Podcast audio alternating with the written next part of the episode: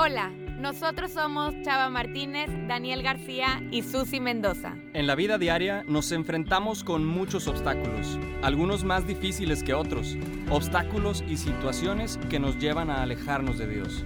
Pero nosotros estamos convencidos de que eso puede cambiar. En este podcast no solo te acompañaremos a acercarnos más a Dios y a la fe, sino a mantenernos ahí. Con nuestros testimonios y experiencias avanzaremos juntos en este camino, porque sabemos que todo camino difícil se vuelve más fácil cuando lo haces acompañado. Bienvenidos al podcast Más Cristianos con Chava, Daniel y Susi. Vengan con nosotros y seamos juntos más cristianos. Y con la alegría del día de hoy comenzamos un nuevo capítulo más de Más Cristianos. Susi Chispi, ¿cómo están? Grito indio.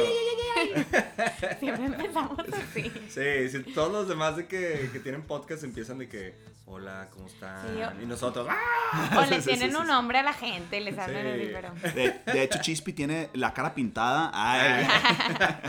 No, Chispi ¿Cómo viene están, chicas, chicos? A ver, Susi. Yo Susi. estoy contenta, emocionada de, de poder estar aquí con ustedes. Han sido unas semanas de mucho trabajo porque mis alumnos están en exámenes y pues también emocionada la verdad de que es cuaresma. Yo disfruto mucho estos tiempos litúrgicos trabajando en diferentes cosas personales este, y a mis alrededores con mis alumnos, mi familia, los que quiero y demás. Pero muy contenta de estar aquí con ustedes y el tema que vamos a ver hoy también. ¿Estás lista para la Semana Santa, Susi? Estamos acercándonos. Todavía no, todavía no. Tienen que Todavía- pasar estas cuantas semanas y ya Todavía no estás lista. No, todavía no estoy lista, la verdad. Es buena respuesta Sí. porque realmente creo yo que pocas veces estamos listos, pero honestidad ante todo, muchas gracias, Susi, Sí. qué padre. Chispi, ¿cómo andas? Definitivamente no estoy listo. Eh, no sé si voy a estar listo, pero esperemos que sí. Eh, me estoy preparando, tratando de prepararme. Y la verdad es que, eh, no sé si lo comenté en el episodio pasado, pero ha sido también como padre este proceso, esta, esta cuaresma, porque estuve también en ejercicios espirituales Ah, en sí. México y regresé levitando. De hecho, estás te veo fuerte, ¿eh? Sí, Lo- lo- los bíceps sí, sí. espirituales. ay. Este, entonces, bien, estoy en el proceso de prepararme, prepararme para la Semana Santa, pero bien. Como que quiero, tengo un propósito que esta Semana Santa sea, a diferencia de, de las últimas, que han sido buenas también, pero esta, conscientemente, vivirla como yo, hacer reflexión bien, Profundizar. sentarme, profundizar. Nunca me he sentado en Semana Santa a hacer, o estoy de misiones, o vuelve crucis de algún lado de una parroquia, o algo, pero nunca me he sentado y ver. Pero, pero en, en las misiones no hay sillas o... Te puedes Eh, sentar. eh, de hecho sí hay sillas. Pero él decidía no sentarse. Es un Sí. sacrificio acá. eh. Una siempre semana, parado. Dos semanas sin sentarme. Está bien. Pero bien. ¿Todo bien? Todo bien. Oigan, Bueno. No tengo tos, no tengo gripa. ¡Wow! Estoy sano. No digas, no Sí, sí. digas, ¿eh? Estoy sano. No, tengo que decirlo. Todos los.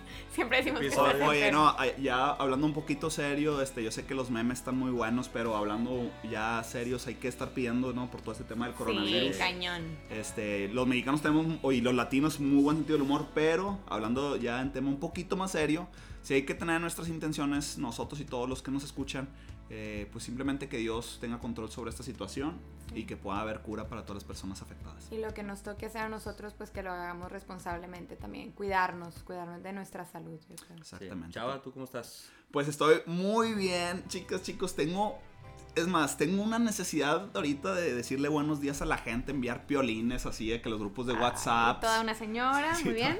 Oye, no sé por qué los piolines, ¿verdad? se, se envían, o sea, buenos días y un piolín. o sea, Y brilla, y brilla. Y Un brilla. violín brillosito. intermitente, ¿verdad? Sí, sí, y, y intermitente. una flor. de- Sí. y una taza de café. bueno, eh, pero muy contento, muy contento viviendo esta cuaresma intensamente, tratando de conocer más al Señor. Y nada, estamos en un capítulo más de este podcast en la temporada de las parábolas. Eh, realmente he estado escuchando buenos comentarios, como que a la gente le ha estado gustando esta dinámica de reflexionar en la palabra de Dios, de reflexionar en las parábolas, y creo que le podemos sacar bastante jugo, sobre todo para llevarlo a nuestro estilo, a llevarlo a la vida cotidiana, la palabra, que no se quede, ¿verdad?, como en época antigua, sino que la palabra de Dios es viva y que es aplicable en el día a día. Así Y está bien padre porque ha sido como un, bueno, para mí, hab- hablo por mí, como un reto de, o sea, a lo mejor ahí había parábolas que jamás había profundizado, ni nada. Entonces, ha sido también padre conocer y profundizar un poquito en las parábolas y hasta me ha servido, me acuerdo que hace poquito era, algo estaba pasando yo personal y de repente me acordé de uno de los episodios que grabamos y, y me hizo mucho sentido. Entonces digo, oye, ya está funcionando. Qué padre. Y este capítulo que vamos a tener va a estar muy padre. Ay, Por lo mismo, vamos a explicar, yo creo que grandes rasgos, tres cosas de, de la parábola. Es una parábola corta. Pero esta parábola, les voy a dar una pista. Si tuvieras fe como un granito de mostaza. Oye, no sé por qué eh, en mi comunidad salía el uh, uh. Ah. Como que está medio rara, pero bueno. Y las montañas se Eh, moverán. o sea, uh, sí, es que- pero es que parte es sí. parte de la Eh, canción, ¿no? es, Todo el mundo canta el uh, Si la buscas en Google, ay, que uh, uh, coro, ah.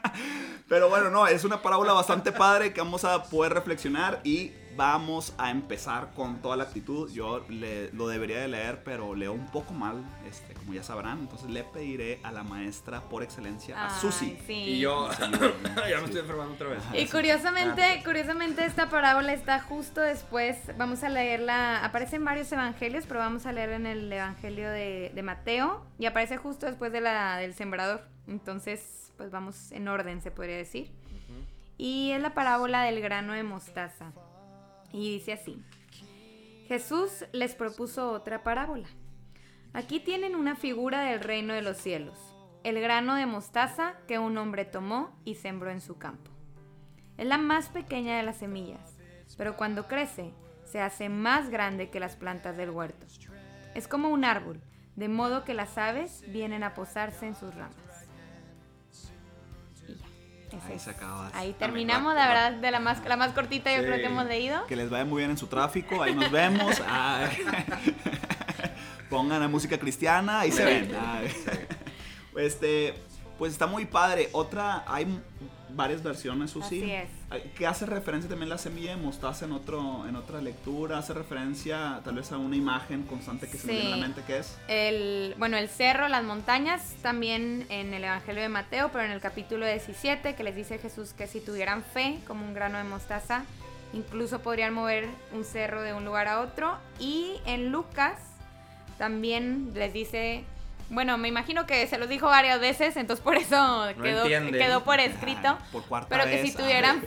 fe como un grano de mostaza, que serían capaces de una vez, o sea, que cuando crezca ese árbol, decirle, arráncate a ti mismo y plántate en el mar y los obedecería. Entonces, Que- quería hacerte una pregunta, esa pregunta, Susi. Lo mencioné en algún, me acuerdo en un capítulo, creo que en la primera temporada, que, que mi papá, me acuerdo todavía cuando manejaba ahí, ¿verdad? Mi papá y yo de niño me decía, ah, Salvador, sí, lo de las dijiste, montañas, claro. Salvador. Ay, que con la voz ni hablas mi papá. Salvador. ¿Ves el cerro de la silla? Si tuvieras fe como un granito de mostaza, moverías el cerro de la silla. Y yo acá. ¿Qué hizo Chava? "Ah, ah", y cada vez que pasaba y me agüitaba porque no tenía. Suficiente Y fe. luego, le- y luego en Google, imágenes, ah, que, qué tamaño es la semilla de mostaza. Y ya vi el tamaño y dije, no, hombre, pero ¿cómo? Sí. Y vamos a dividir este pasaje en tres partes. Y vamos, la primera parte que vamos a hablar es sobre la pequeñez. Sobre la pequeñez ante los ojos del mundo. Eh, la semilla de mostaza es, es un tamaño minúsculo. Estaba platicando ahorita con Chispy, que es un tamaño minúsculo de 1 o 2 milímetros, ¿verdad? De, de, de grosor. Es, es, algo, pues, insignificante Ujú. en- desde comparando otros tipos de semillas, ¿verdad? Entonces, toda esta cuestión de la pequeñez lo vamos a aterrizar. La pequeñez ante los ojos del mundo. No sé si alguien ahorita quisiera empezar trayendo sobre la mesa la importancia del reino de los cielos. ¿A qué se relaciona con esta cuestión de la pequeñez? Sí, mira, algo que, que yo me quedé eh, reflexionando era como, pues cómo empezó la iglesia. Empezó bien chiquita. Empezó con 12 personas y, bueno, y Jesús, obviamente. Pero, aparte, ¿quiénes eran? O sea, dentro de toda, a lo mejor, la gente que hubiera habido estudiada, allá en, en aquel entonces, eh, o gente a lo mejor más conocida o reconocida, Poderoso. o poderosa, etcétera, pues va llamando a gente del día a día, pescadores, Sí. este, Gente pues, humilde. gente humilde, gente que a lo mejor Cobrador de impuestos. Sí, que, se, que si les preguntabas a ellos a lo mejor decían, pues yo qué, o sea, yo, ¿por qué a mí? Pero, digo, era tanto el poder de Jesús que, que su respuesta no era, ¿por qué a mí? Sino era, voy, ¿no? Entonces, pero cómo empezó, y, y está bien interesante porque a veces, digo, me, me- me reflejo a mí un poquito, eh, eh, yo que soy maestro, y a lo mejor también, Susi, o estamos a, a cargo de jóvenes también, pues a veces pensamos, híjole, ¿qué estoy sembrando, no? ¿Qué estoy dejando en la gente? Y, y dices, porque yo, pues, ¿qué, tanto les puedo dejar y todo? Pero realmente volteamos a ver a la iglesia en sus inicios y dices, wow, o sea, algo tan pequeño con personas tan, tan simples, a lo mejor para el mundo.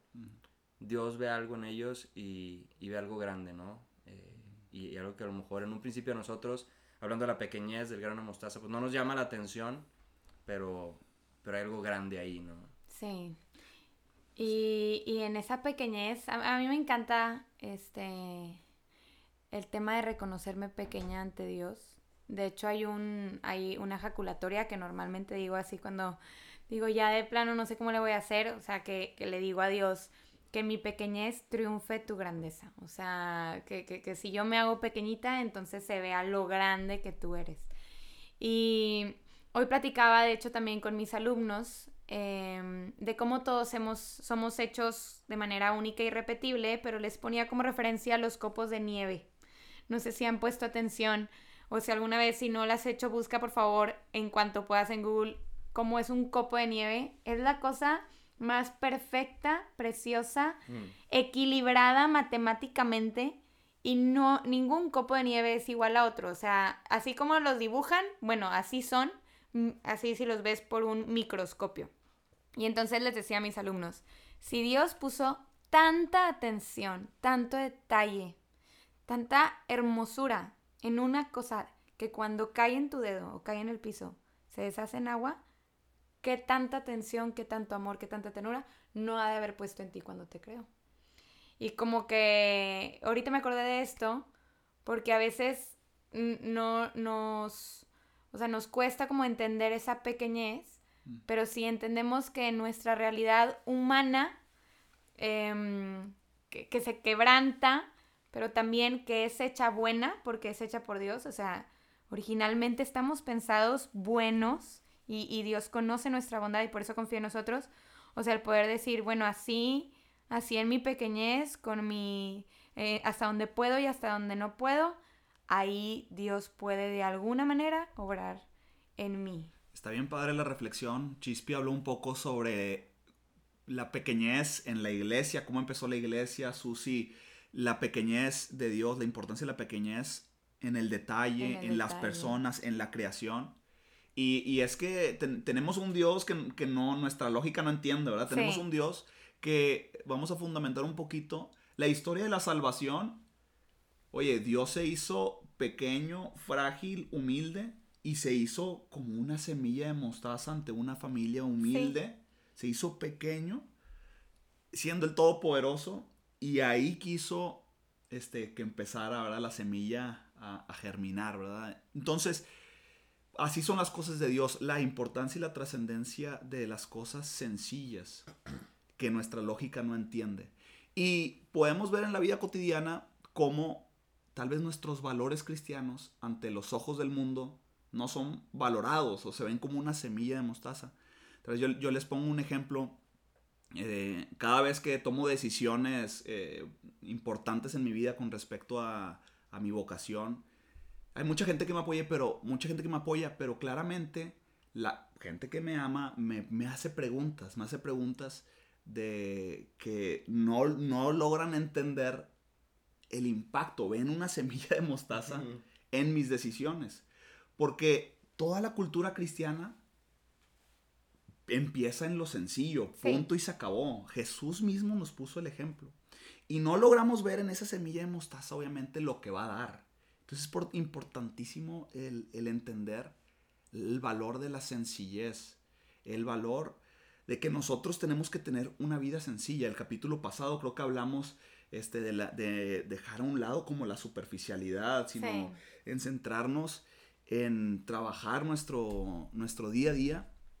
Y ahí en lo sencillo podemos encontrar que Dios nos va a ir nutriendo. Este, pero bueno, al- no sé si alguien tiene algún comentario sobre la pequeñez. No, ahorita, ahorita lo complemento con, con lo que sigue.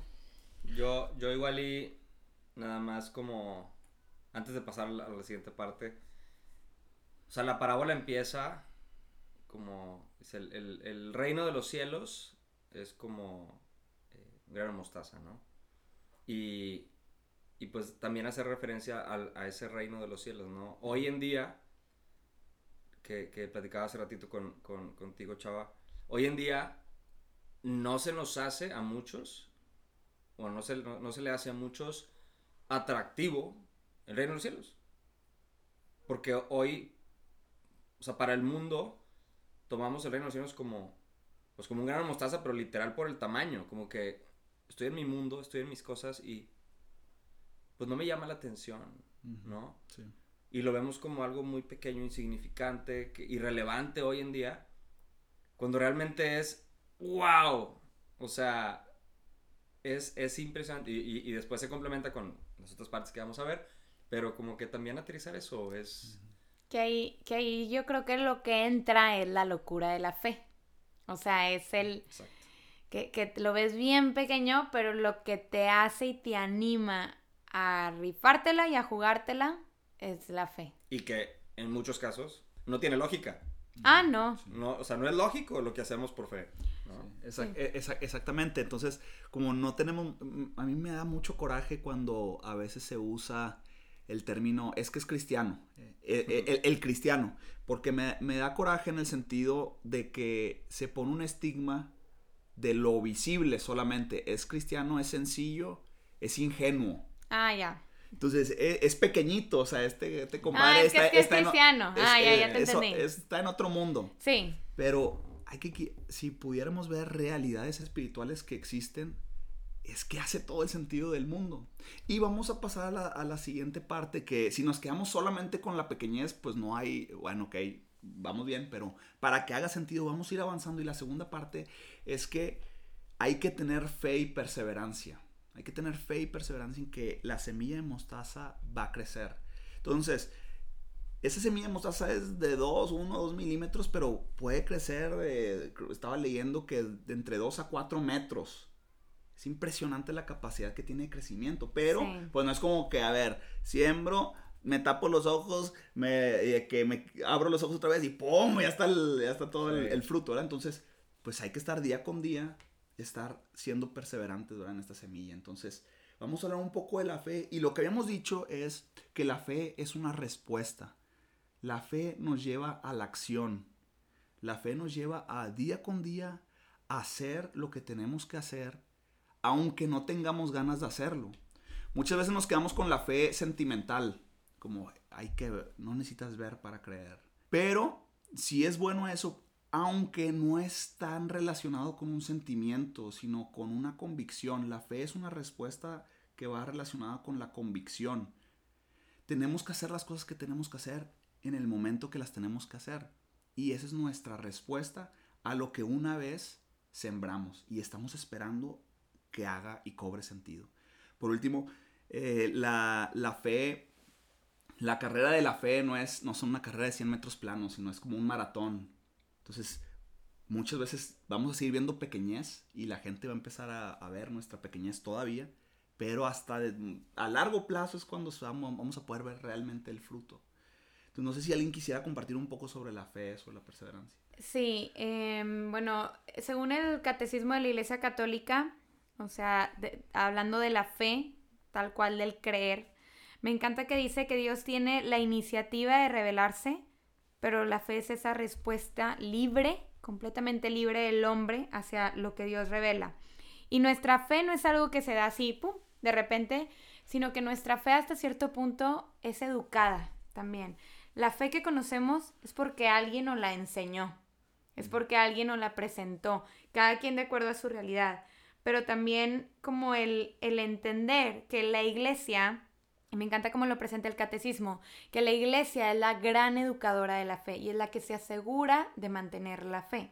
E incluso por eso es, no tomes en cuenta nuestros pecados, sino la fe de tu iglesia, cuando estamos en misa. O sea, es, es como una revelación de en mi pequeñez, sé que soy un pecador, pero la fe de la iglesia es la que me va a hacer poder seguir avanzando en mis decisiones y poder seguir tomando el camino del bien.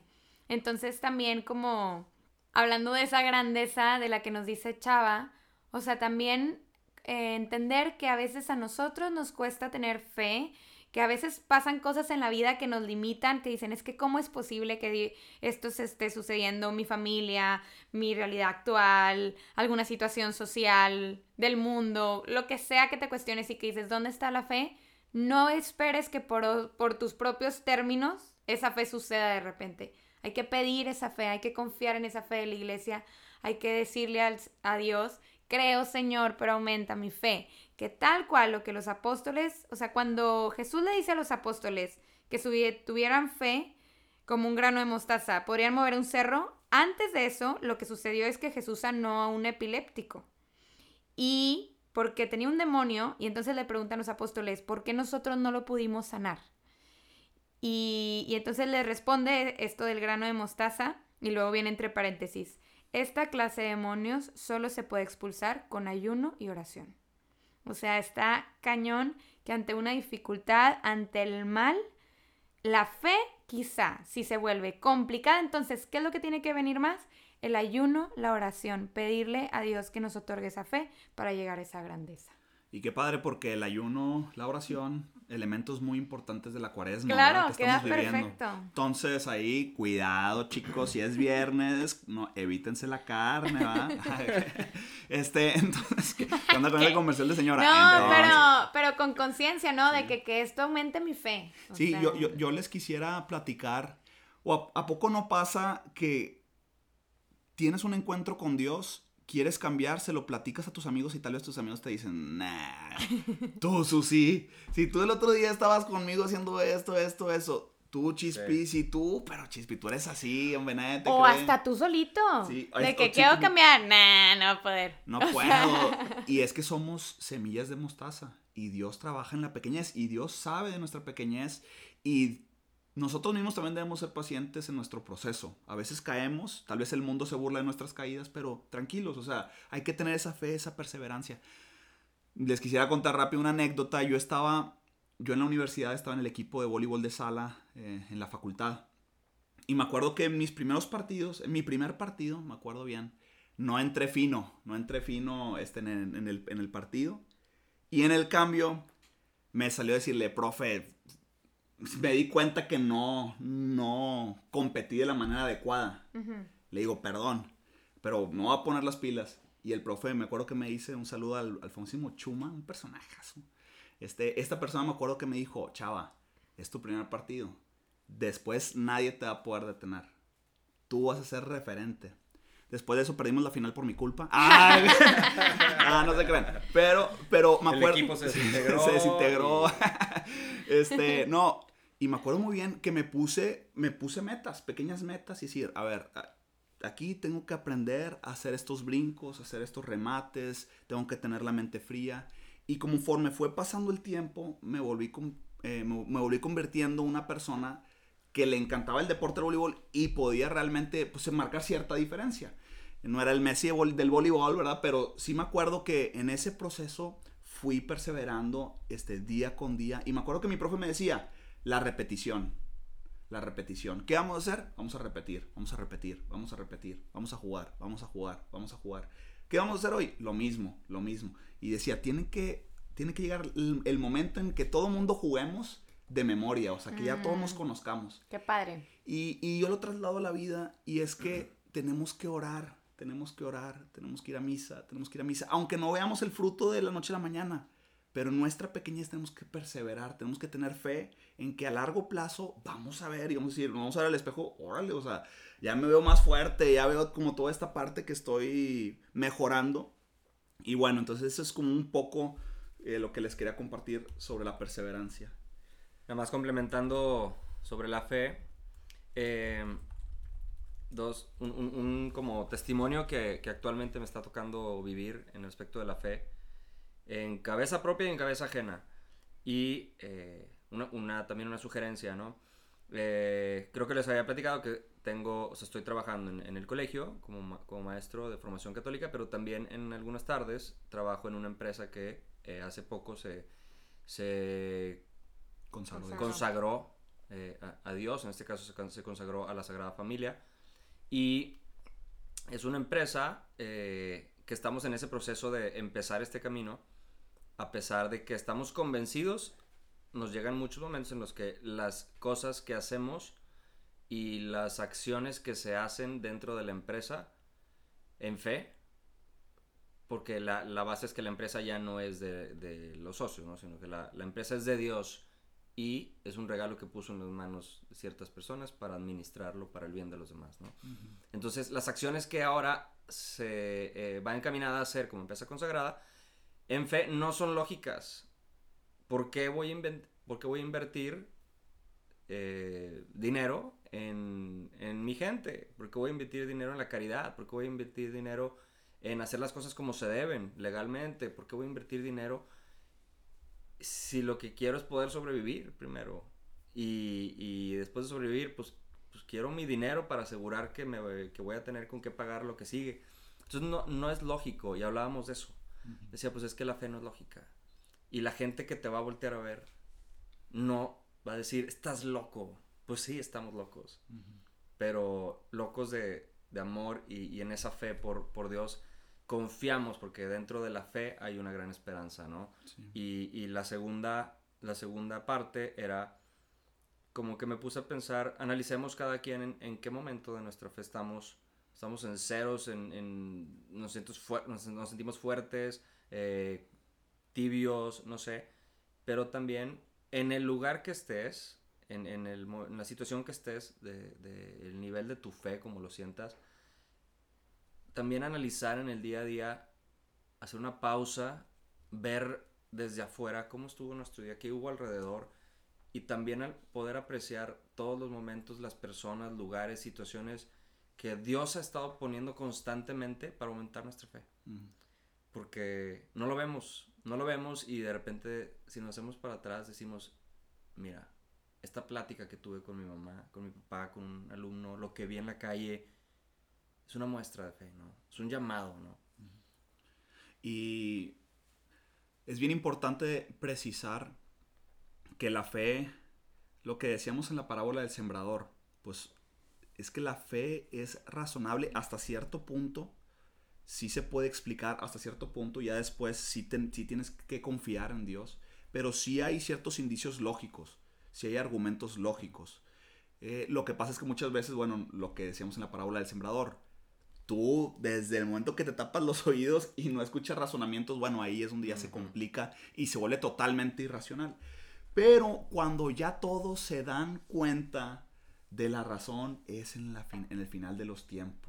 Sí. O es cuando a la larga dices, este es un peladazo, o esta es una peladazo. O sea, esta, esta persona lo es y dices, irradia. Y hay gente que no es cristiana y reconoce gente cristiana que dice, wow.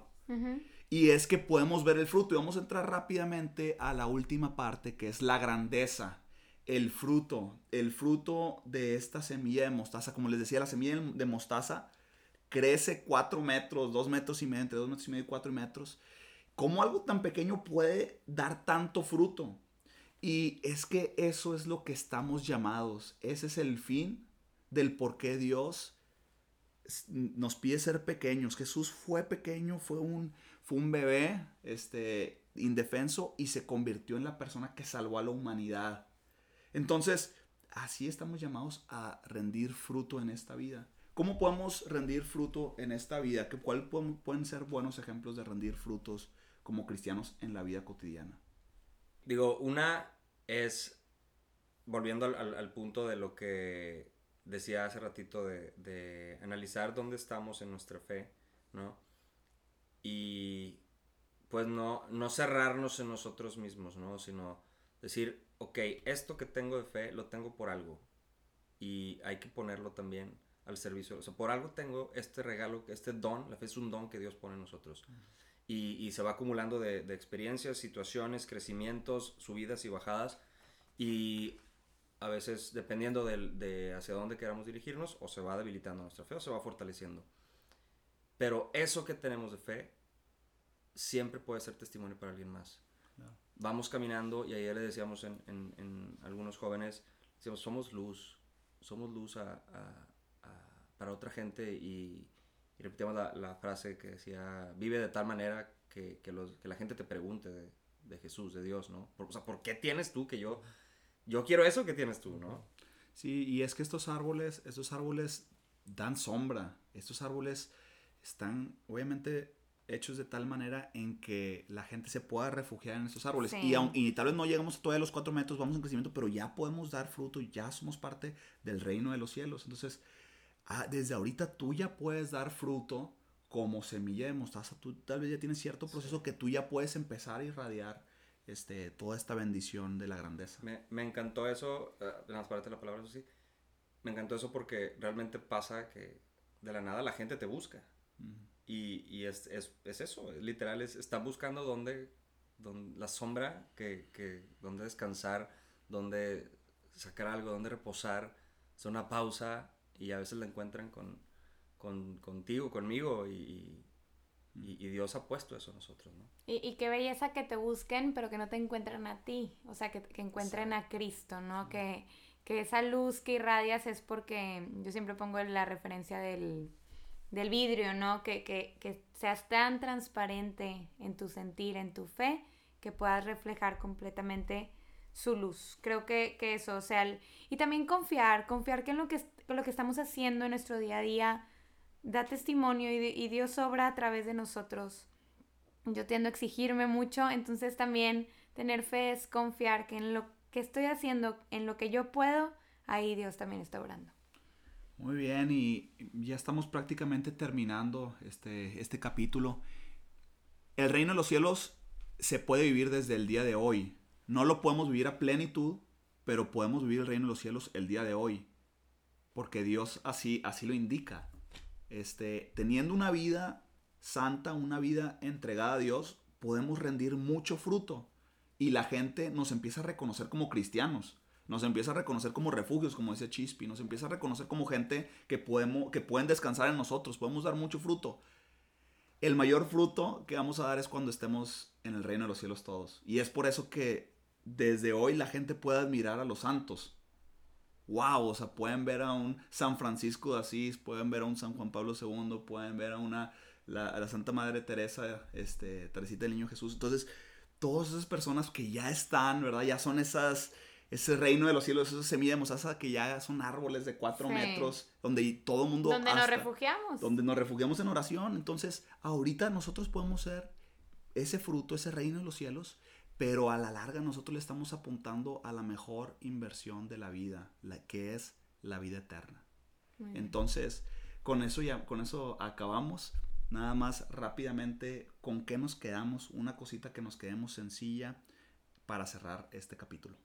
Pues yo creo que sería constantemente hacer una pausa día a día para analizar en dónde está en nuestro día a día la grandeza de Dios en las cosas pequeñas. ¿no? Yo con el saber que la fe es un punto de partida, o sea, que cuando me cuesta la fe, pedirla y saber que, que vienen cosas más grandes, confiar en eso.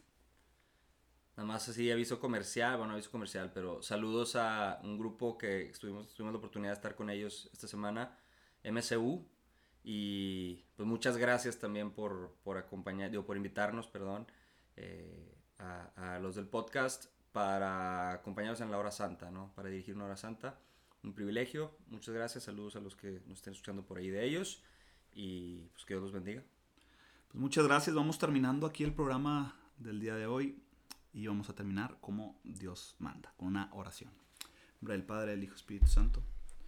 Señor Padre bueno, te damos gracias porque somos débiles, somos frágiles y aún en nuestra fragilidad tú nos das la capacidad de dar fruto.